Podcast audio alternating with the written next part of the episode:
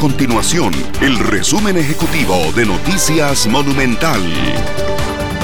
Hola, mi nombre es Fernanda Romero y estas son las informaciones más importantes del día en Noticias Monumental.